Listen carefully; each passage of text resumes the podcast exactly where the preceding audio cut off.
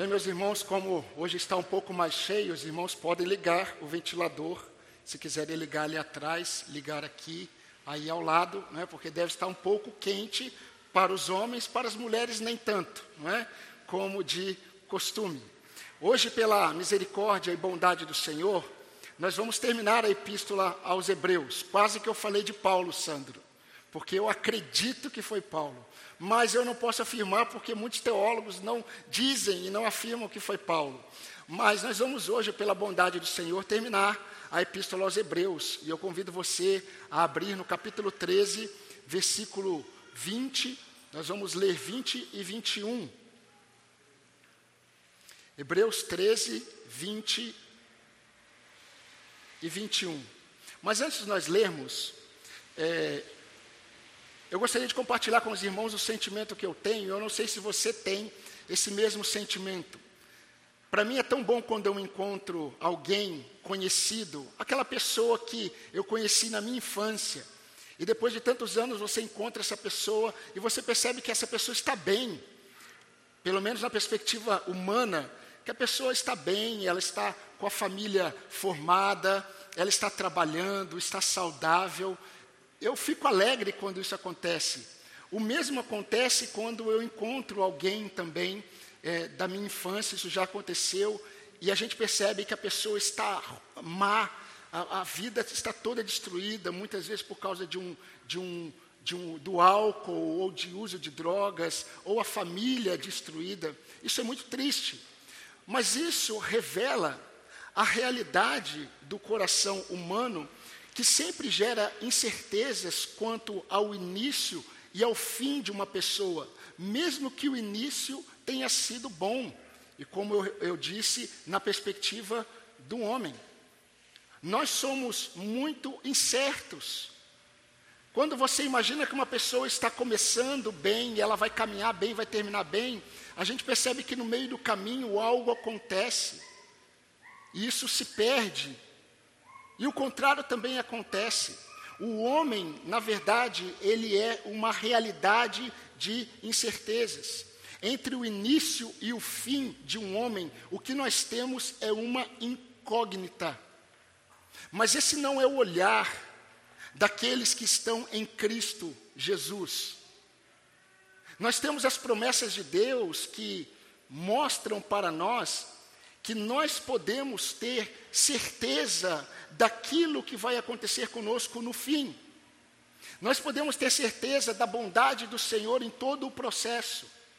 Nós podemos ter certeza que o fim será melhor do que o início, pela bondade e pela graça de Deus. Mas antes de lermos o texto, eu quero ler uma biografia breve, breve para vocês.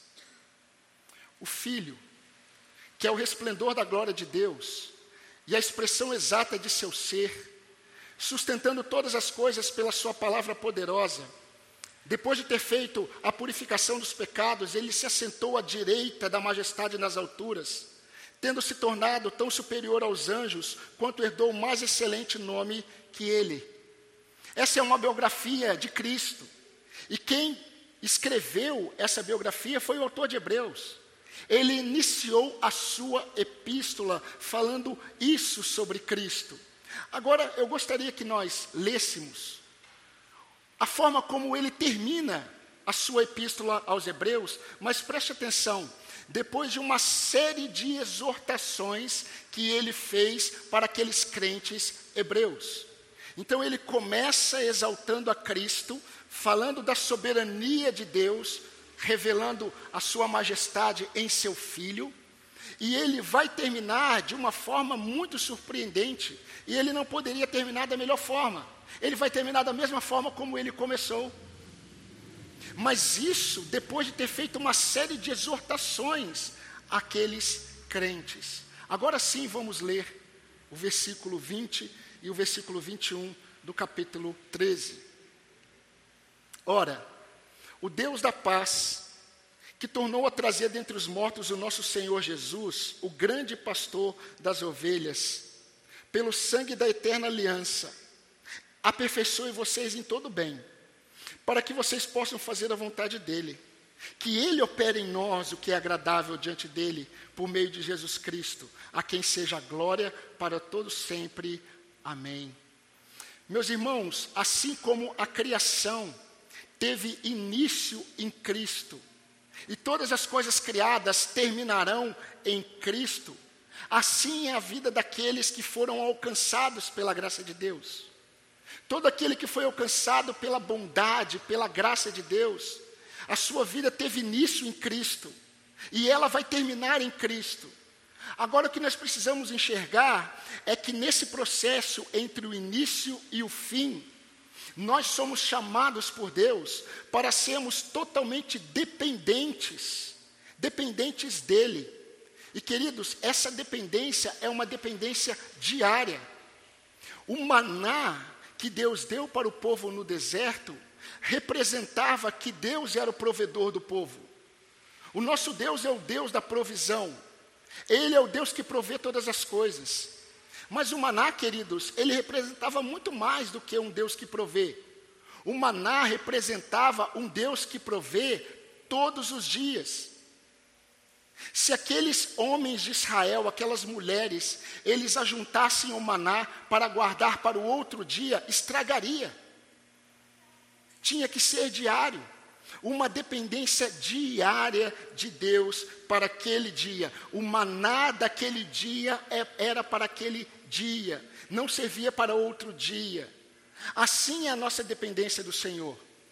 Enquanto nós estamos caminhando neste, nessa jornada de peregrinação, neste mundo, como peregrinos, isso significa que nós não somos deste mundo. Enquanto nós estamos caminhando, Deus deseja que nós sejamos totalmente dependentes dele. E meus irmãos, nós vimos no, no domingo passado que o autor bíblico, ele orou. Ele, na verdade, ele é um homem de oração. O autor de Hebreus, ele é um pastor que ora pelos seus irmãos. Mas ele está terminando a sua epístola e ele pede para que os irmãos orem por ele. Ele cria nas orações que os irmãos fariam por ele. Agora, nós vimos que quando ele pede para que a igreja ore por ele, nos versículos 18 e 19, ele está pedindo que os irmãos apresentem a vida dele como escritor da epístola ao Senhor. Por quê? Porque o autor estava percebendo que provavelmente eles teriam dificuldades em receber aquelas verdades.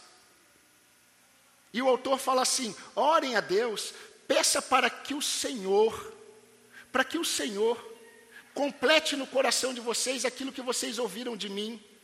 Eu não sou o inimigo de vocês. Na verdade, eu tenho a minha consciência limpa de que tudo aquilo que eu falei, tudo aquilo que eu ensinei, veio da parte do Senhor. Mas na dúvida, irmãos, orem por mim. Mas, queridos, enquanto nos versículos 18 e 19, o autor bíblico pede para que aqueles crentes orassem por ele, agora quem faz a oração é ele. Ele quer terminar a sua epístola apresentando aqueles irmãos ao Senhor, mas a oração, como deve ser a oração de todo pastor, precisa redirecionar o coração daqueles que ouvem ao Senhor. Quando Jesus Cristo ele abriu a sua janela para que os seus discípulos ouvissem a oração que ele fez em João 17, ainda no contexto da ceia. A oração de Jesus Cristo redirecionou o coração dos doze para o Pai, para Ele, para a obra do Espírito Santo. E o autor de Hebreus, ele quer terminar a sua epístola da mesma forma. A oração dele é uma oração redirecionadora, mas direciona ou redireciona para quem?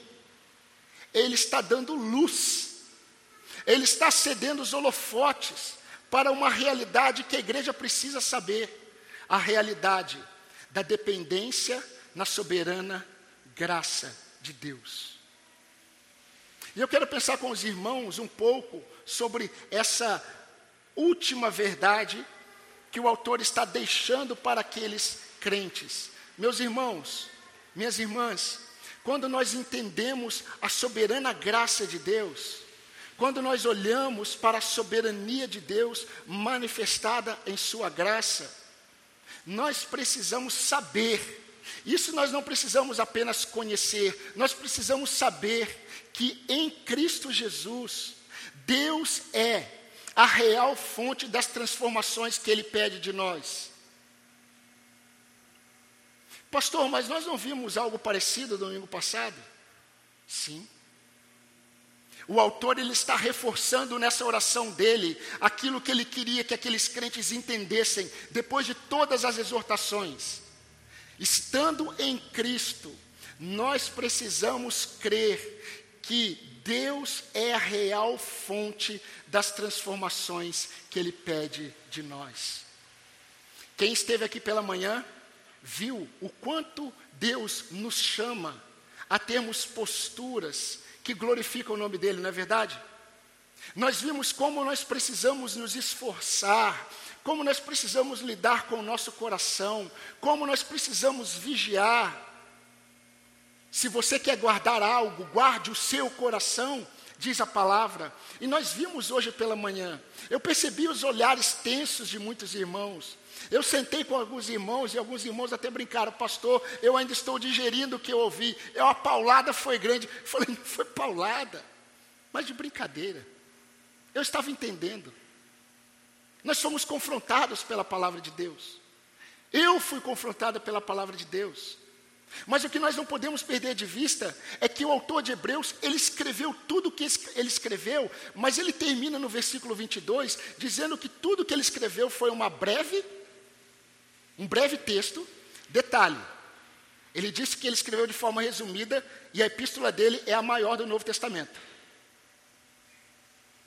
E ele diz que ele escreveu a palavra, uma palavra de exortação. O livro de Hebreus está inundado de exortações. Agora é maravilhosa a forma como ele termina.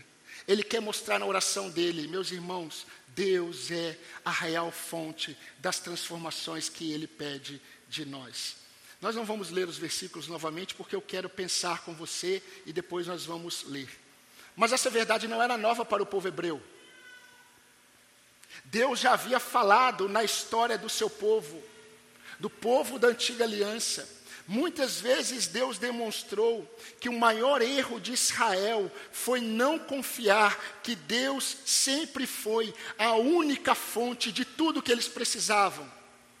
Certa vez o profeta Jeremias, ele profetizou, mas ele também escreveu. E ele, como voz de Deus ao povo, ele disse assim: Vocês trocaram a glória de vocês, que é a minha glória, por coisas vãs. Dois males vocês fizeram, a mim me deixaram um manancial de águas vivas, e vocês cavaram cisternas rachadas que não retêm as águas. Jeremias capítulo 2, 11 e 13. Meus irmãos, esse discernimento, ele deve estar enraizado no coração do servo de Deus. Esse discernimento deve estar enraizado no seu coração, homem.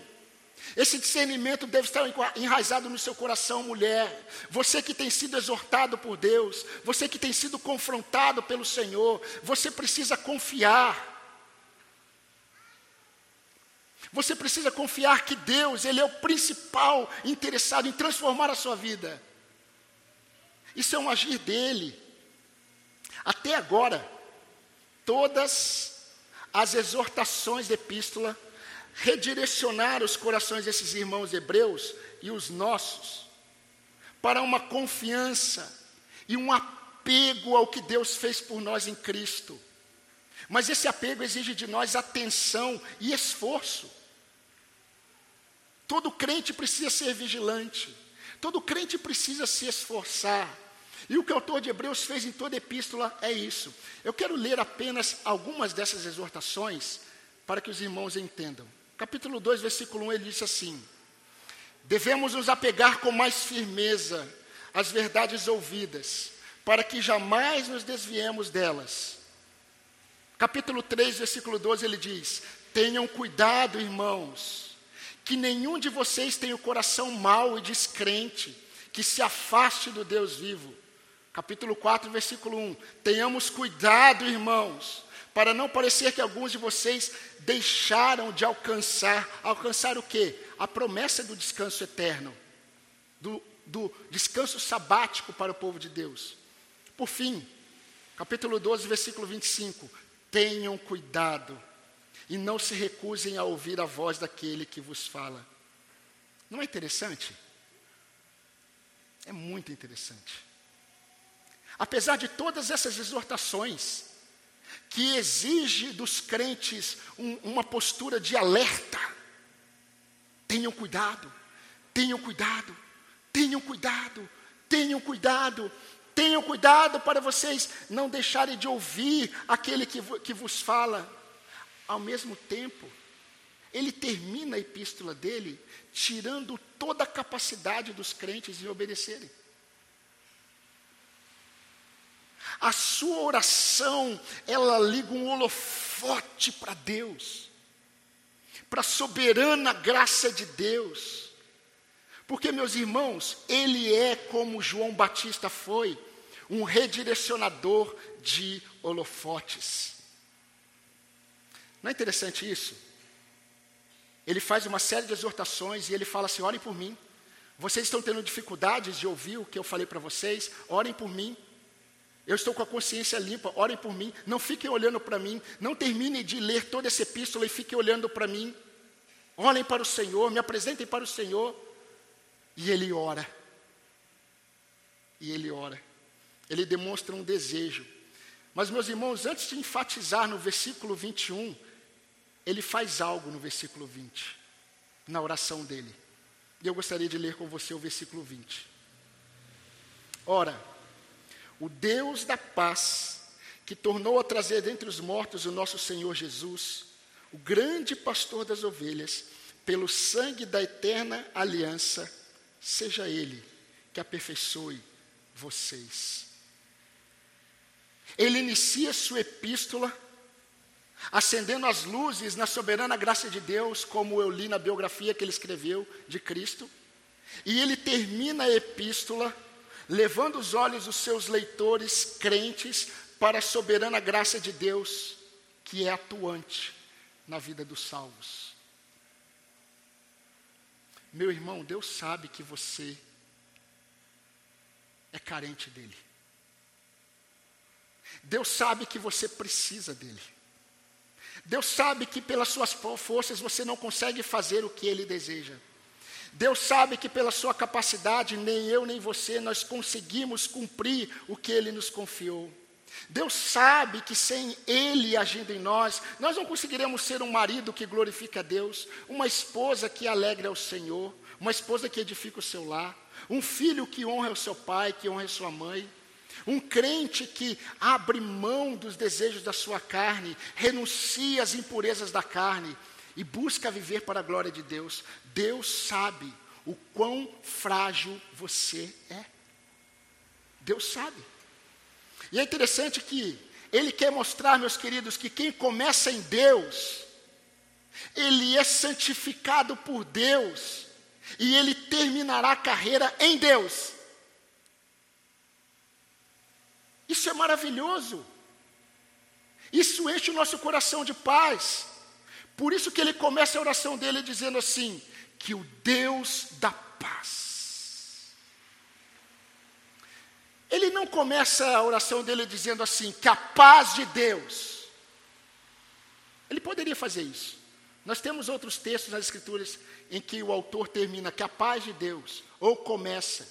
Ele termina dizendo que o Deus da paz, que o Deus da paz. Paulo ele costumava terminar suas epístolas assim. Em Romanos capítulo 15, 33, Paulo terminou exatamente dessa forma. Quando Paulo escreveu 2 Tessalonicenses 3,16, ele terminou assim: Que o Senhor da paz abençoe vocês. Ao orar dessa forma, o autor está demonstrando que ele não está com o olhar na paz mas ele está com os seus olhos no Deus da paz. Ele não está com os seus olhos naquilo que vem de Deus. Ele está com os seus olhos naquilo que só pode vir dele. Ele é a fonte de paz. Ele está olhando para o Senhor. O Senhor é aquele que fornece a paz. O Deus que é o grande agente da nossa salvação, que ele escreveu em toda a epístola aos Hebreus, ele está comprometido com ela até o fim, até que se complete todas as coisas. Deus está comprometido com a minha salvação e com a sua.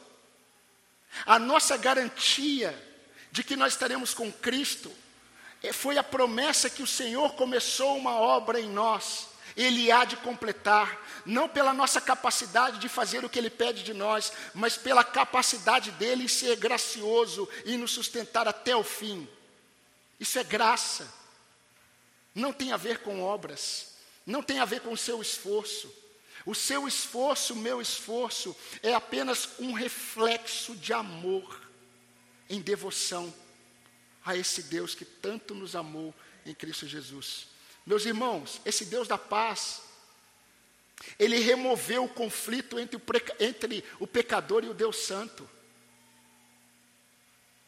Esse Deus da paz, ele forneceu a paz entre pecadores redimidos por ele.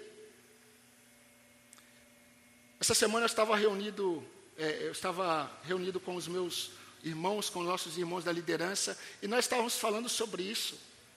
Que bondade de Deus sobre nós, quatro anos tendo reuniões de liderança, nunca tivemos um problema de relacionamento. Porque nós somos bons de forma alguma, cada vez que nós experimentamos a bondade de Deus, mais nós reconhecemos o mal que habita em nós, não é verdade, irmãos? Mas que alegria poder perceber como Deus é um Deus que nos sustenta e é interessante que o autor, na oração dele, diz assim: que o Deus da paz, que ressuscitou o nosso Senhor Jesus Cristo. Eu quero destrinchar um pouco o que provavelmente estava na mente dele, quando ele orou assim. Ele está escrevendo para Hebreus. Paulo, quando escreveu aos Romanos, Paulo disse à igreja de Roma: Olha, eu daria a minha vida para que alguns dos meus irmãos hebreus fossem salvos. Se eu pudesse, eu perderia, inclusive, a minha salvação, para que eles fossem salvos, os meus irmãos, de tanto amor que ele tinha pelos hebreus. O que o autor de Hebreus ele está demonstrando aqui para esses crentes e para nós também é mais ou menos o seguinte: meus irmãos, que o Deus da paz que ressuscitou Jesus Cristo dentre os mortos, o nosso Senhor Jesus Cristo, o Deus de Abraão, o Deus de Isaac, o Deus de Jacó, o Deus de Davi, o Deus de Elias, o Deus da nossa história, o Deus que nos ensinou no passado por meio dos profetas, e nos últimos dias tem nos ensinado por meio do seu Filho. O Deus que constituiu o seu Filho acima de todas as coisas, acima dos anjos, que deu a ele um nome superior aos anjos. O Senhor Jesus, que está acima de Moisés, ele está acima da lei levítica, ele não é o sumo sacerdote segundo a ordem levítica, ele não é o sumo sacerdote na descendência de Levi, ele é um sumo sacerdote segundo a ordem de Melquisedeque, que não tem genealogia, nem início nem fim. Ele é acima que esse Deus de paz, que ressuscitou o nosso Senhor Jesus Cristo, que é o Deus quem nos salvou, ele ressuscitou Jesus. E esse Jesus, que é o autor da nossa salvação, ele está vivo. Vivo.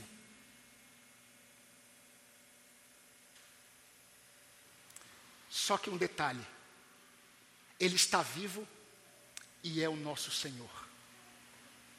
Se Ele é o nosso Senhor, nós somos discípulos. Se Ele é o nosso Senhor, nós somos súditos. Se Ele é o nosso Senhor, nós somos servos. Agora preste atenção no que ele está querendo demonstrar aqui. Ele acabou de fazer uma série de exortações e alguns crentes provavelmente estão questionando. A gente abandona tudo que a gente recebeu dos pais, a gente abandona os ritos, a gente abandona a circuncisão, a gente abandona as festas, a lua nova, tudo a gente vai abandonar para confiar somente no que Cristo fez. Os crentes estão assim. E ele termina mostrando, então, o Deus que fez tudo isso, ele ressuscitou a Jesus Cristo, e esse Jesus Cristo ele está vivo e ele é o nosso Senhor. Se ele é o nosso Senhor, não há o que questionar da sua voz. Não há o que questionar.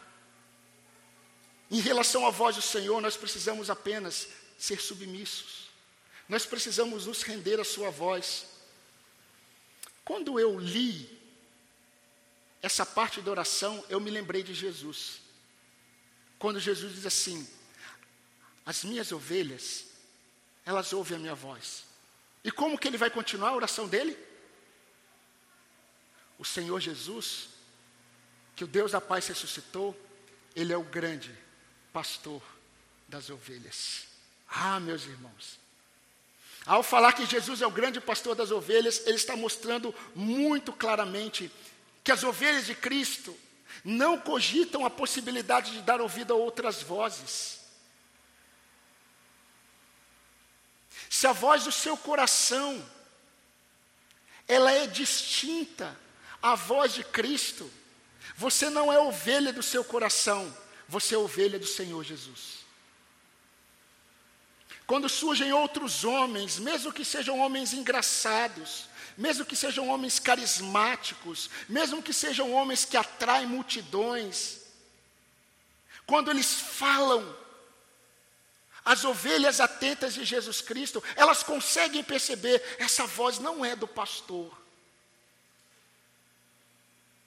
E elas não seguem a voz do outro pastor porque elas têm o grande pastor. O autor de Hebreus ele gosta de usar algumas palavras do superlativo.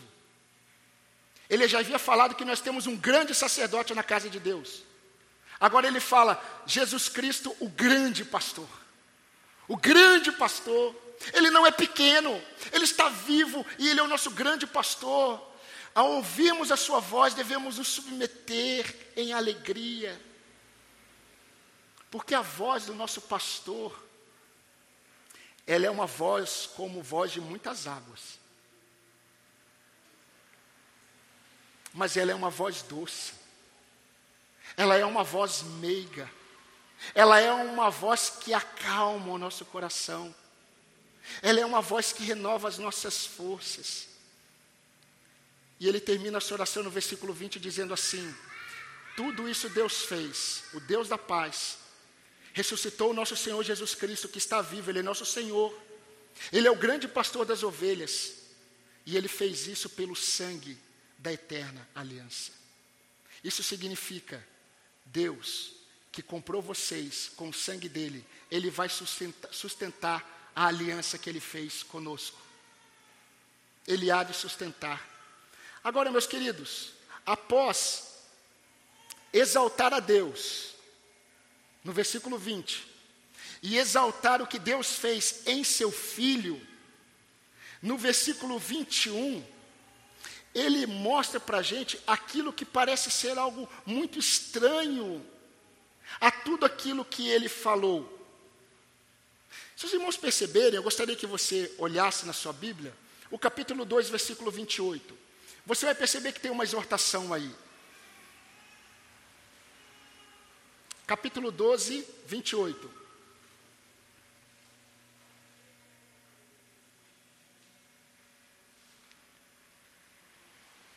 Eu vou pedir que o nosso irmão Júlio leia para nós. 12, 28.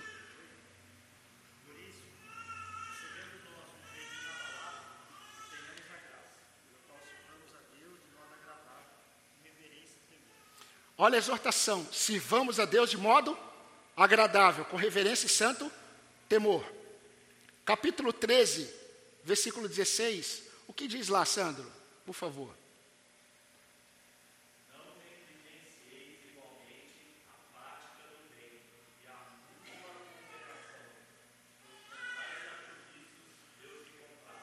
Olha que interessante. Capítulo 12, versículo 28, ele diz assim: Vivam de modo agradável a Deus.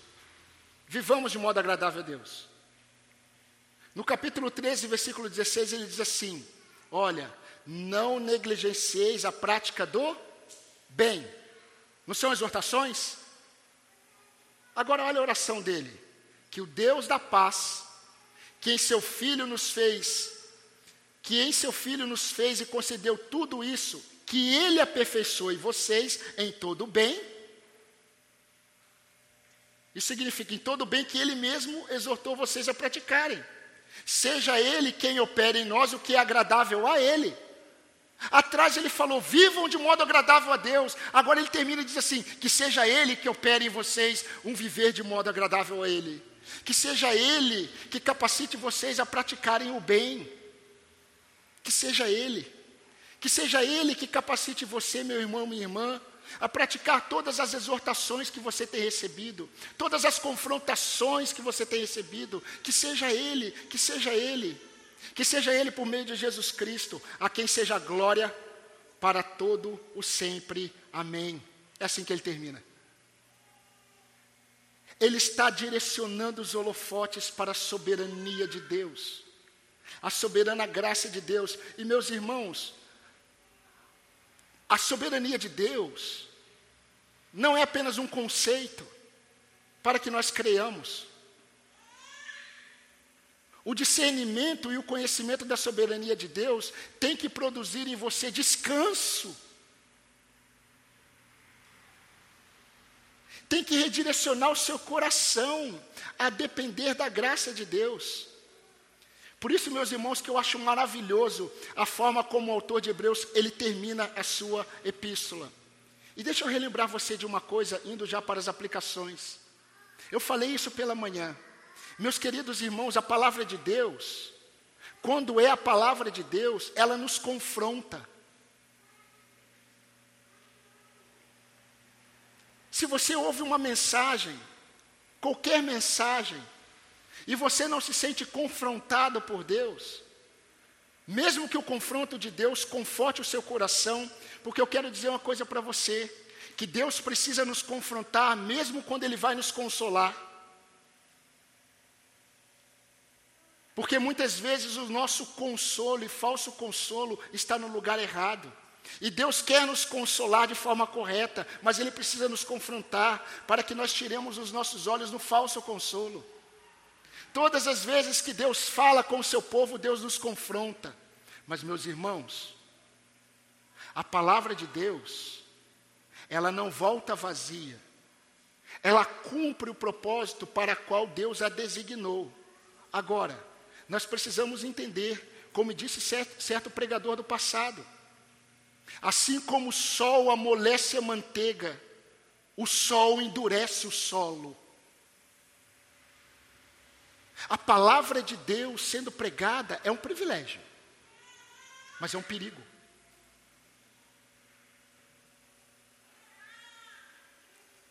Por que, que a palavra de Deus é um privilégio e é um perigo? Porque todas as vezes em que o Senhor manifesta a sua voz, a confrontação dele trará alegria para alguns e tristeza para outros. Trará contentamento para uns e descontentamento para outros. Trará prazer para uns e desprazer para outros. Trará quebrantamento de alguns e endurecimento de outros. Alguns ouvirão, ouvirão, ouvirão, e jamais chegarão ao conhecimento da verdade. E se você tem sido privilegiado, como você tem, tem falado, meu irmão, minha irmã, de ouvir constantemente a palavra de Deus, ouça o que o Espírito diz às igrejas. Ouça. Porque a voz do Senhor, quando ela é exposta, é o Senhor falando ao seu povo. Fique atento, porém, porém, nós precisamos entender que depende do nosso esforço, depende sim dos nossos ouvidos abertos, depende sim da nossa consagração, mas você precisa confiar e depender do Senhor. Do Senhor. E meus irmãos, depender do Senhor é depender. A oração do crente precisa ser uma oração crédula. Você precisa depender de Deus em oração, mas quando você ora, você tem que crer, você tem que confiar. Não, quer, não é aquela oração vazia. Muitos crentes, quando oram pedindo arrependimento, eles precisam se arrepender da oração que eles fizeram sobre arrependimento. Porque ele acaba de orar se arrependendo, e já, acaba a oração, já está rindo, está tudo normal. Acabou de pecar contra o Senhor, se arrepende, ora, Senhor, me perdoe, e está rindo, está brincando. Por isso que nós precisamos pedir, Senhor, essa oração que eu estou fazendo, que ela se aprofunde na minha alma, que ela remova aquela raiz profunda do meu ser. Senhor, eu dependo da Sua graça. Senhor, eu luto contra esse pecado. Esse pecado me humilha, esse pecado me envergonha. Senhor, mas eu quero de fato que seja o Senhor com a Sua mão poderosa. Coloque a mão no solo do meu coração e arranque no fundo a raiz, porque eu não quero mais desonrar o Teu nome, Senhor. Ah, como Deus se agrada de um coração contrito, como Deus se alegra com um coração quebrantado, Ele nunca despreza. Mas o quanto você, o quanto eu, o quanto nós temos entendido que Deus está atuando como um grande guarda-chuva para que nós possamos depender dEle. O nosso Deus, Ele é ajudador. Meus irmãos, como pastor, eu preciso me lembrar do quanto eu dependo do Senhor. Eu preciso me lembrar do quanto eu dependo do Senhor para fazer aquilo que Ele confiou a mim. Vocês acham que é simples pastorear uma igreja como Cristo deseja? Eu preciso depender do Senhor todos os dias e falar: Senhor, eu não consigo sem a Sua graça, eu não consigo sem a Sua misericórdia porque eu estou ouvindo todos os dias os pecados dos meus irmãos, as lutas, os sofrimentos. Mas eu tenho os meus próprios pecados. E eu preciso lutar contra eles. Ah, meu Senhor, se não for a graça do Senhor comigo. E o Senhor vem, e o Senhor renova. E aí eu sei que tem irmãos orando por mim, de repente o irmão, pastor, eu orei, Pastor, eu orei pelo Senhor. Pastor, eu, olha, eu senti o desejo. E faça como eu falei hoje de manhã, como, como Maria, no vaso de alabastro. Não fique esperando, não. Se o Senhor inclinou seu coração para fazer algo, faça. E eu sei, eu me alegro, eu agradeço o Senhor. Nesse momento, irmãos estão orando por mim. Obrigado, Senhor, porque eu dependo do Senhor, eu dependo dos meus irmãos. E todas as vezes, queridos, que eu me esqueço disso, eu me frustro. E eu sou especialista em me frustrar. Nós não temos condições de fazer nada confiando em nossa suficiência humana. Essa, essa manhã, cinco e meia da manhã, eu recebi uma mensagem de um irmão em Cristo.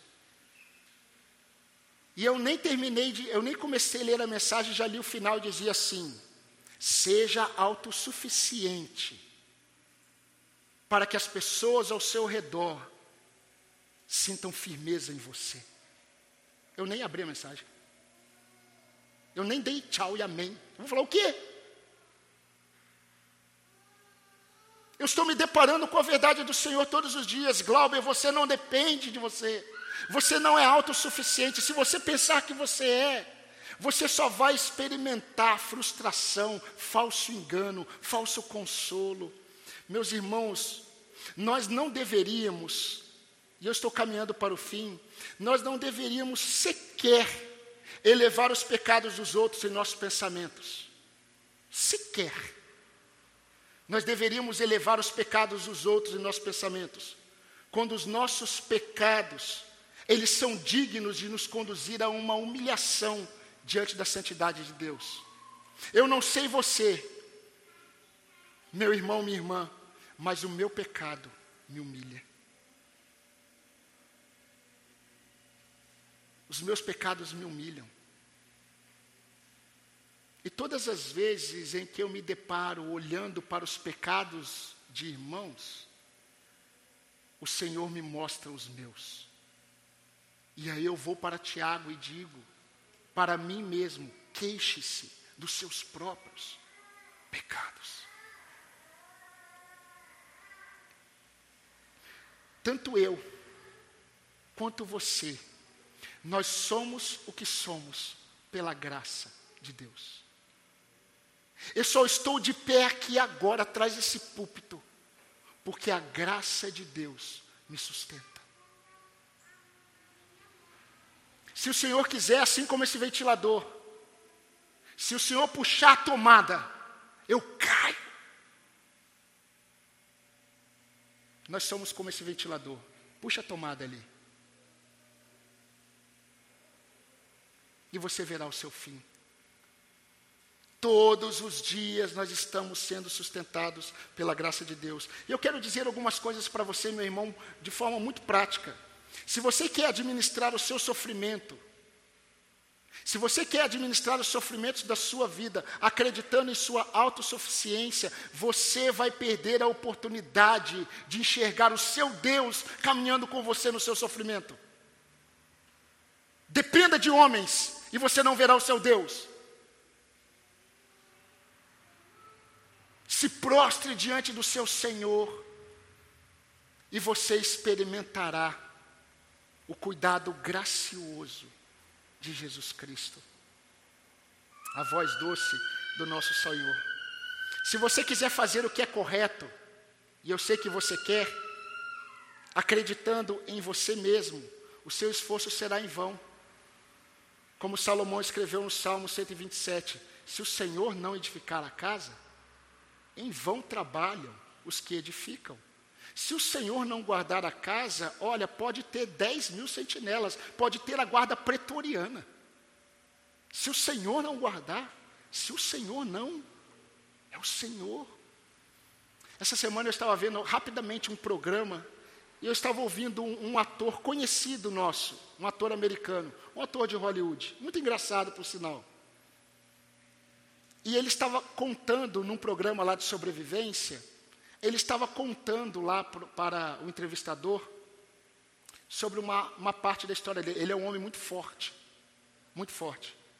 E perguntaram para ele assim: é, é, quando que você começou a treinar? Ele falou assim: olha, há 21 anos atrás eu comecei a treinar porque eu tinha um propósito. O meu propósito era proteger a minha mãe do meu pai. Porque o meu pai ele bebia e batia na minha mãe, e eu queria ser grande, eu queria ser forte, e a minha vontade é estar preparado para um dia enfrentar meu pai. E ele ficou assim. E ele contando que um dia, numa festa de final de ano, o pai dele chegou e bateu na mãe, na frente de todos. Ele pediu para que a esposa saísse, levasse as crianças, e ele ficou com o pai dele na sala. E ele falou que ele nunca bateu tanto em um homem como naquela noite. E o pai dele ficou deitado sangrando. E ele começou a chorar. Eu achei interessante. Porque ele disse assim: o pior é que eu treinei a minha vida toda esperando por esse momento, e quando eu fiz, eu não senti nada de bom. Eu me senti pior. Esse é o homem. O homem, ele cria meios para fazer aquilo que ele quer, mas quando ele chega no fim, ele percebe que é nada, é só destruição. Por exemplo, por exemplo, quando a gente olha para a palavra de Deus, a gente percebe que a ira do homem não produz a justiça de Deus. Não produz. E queridos, tudo que Deus pede de nós, tudo que Deus pede de nós, Ele nos capacitou para realizar. Marido, se você é o marido, Deus te capacitou para ser um marido conforme o desejo dele. Jovem, se você ainda não é casado, e você está diante de tantas lutas, Deus te capacitou para vencer cada tentação. Esposas, Deus te capacitou, capacitou vocês, vocês são idôneas. Vocês foram criadas aptas para edificar a casa de vocês com sabedoria, no temor do Senhor. Agora eu não faço isso sem a sabedoria do Senhor. Mas como eu posso ter a sabedoria do Senhor? Leia pelo menos Provérbios.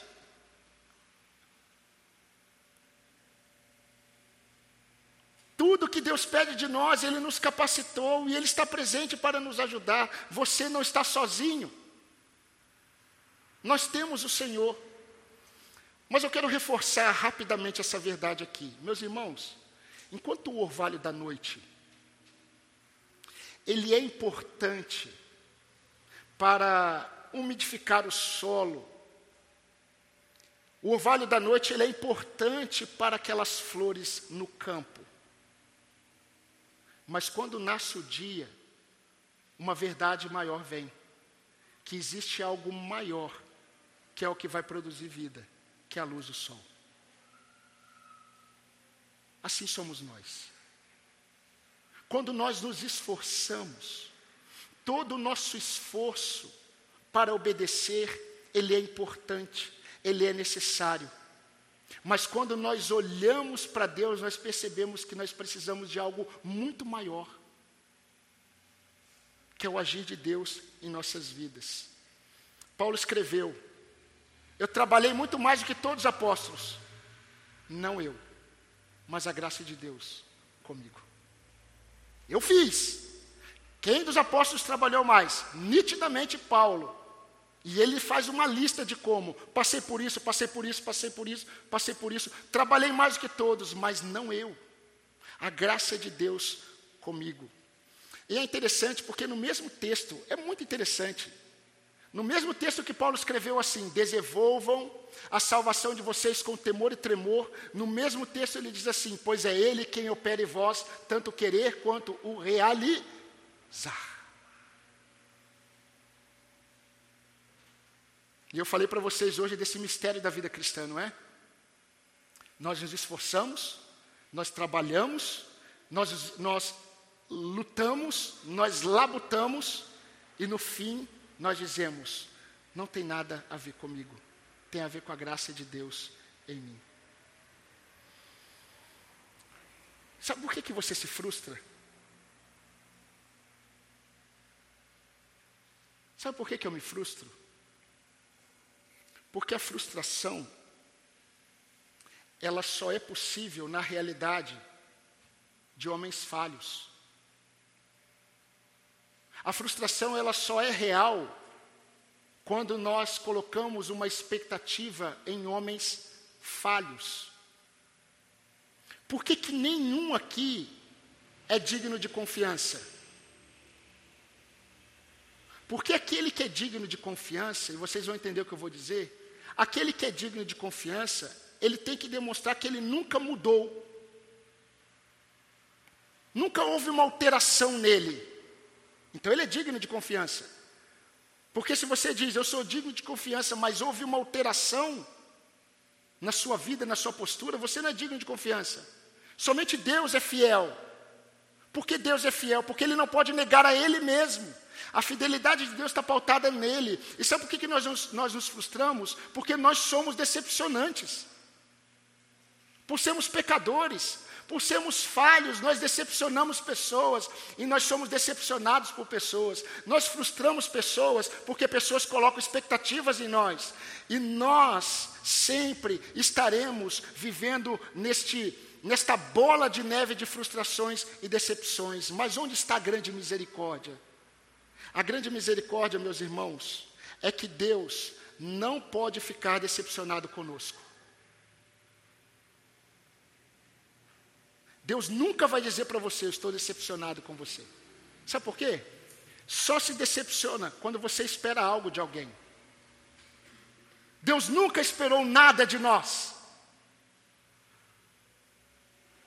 Tudo que Deus espera de nós é o que Ele nos deu. Ele nos capacitou para isso. Deus sabe, meus irmãos, Deus sabe que nós somos frágeis.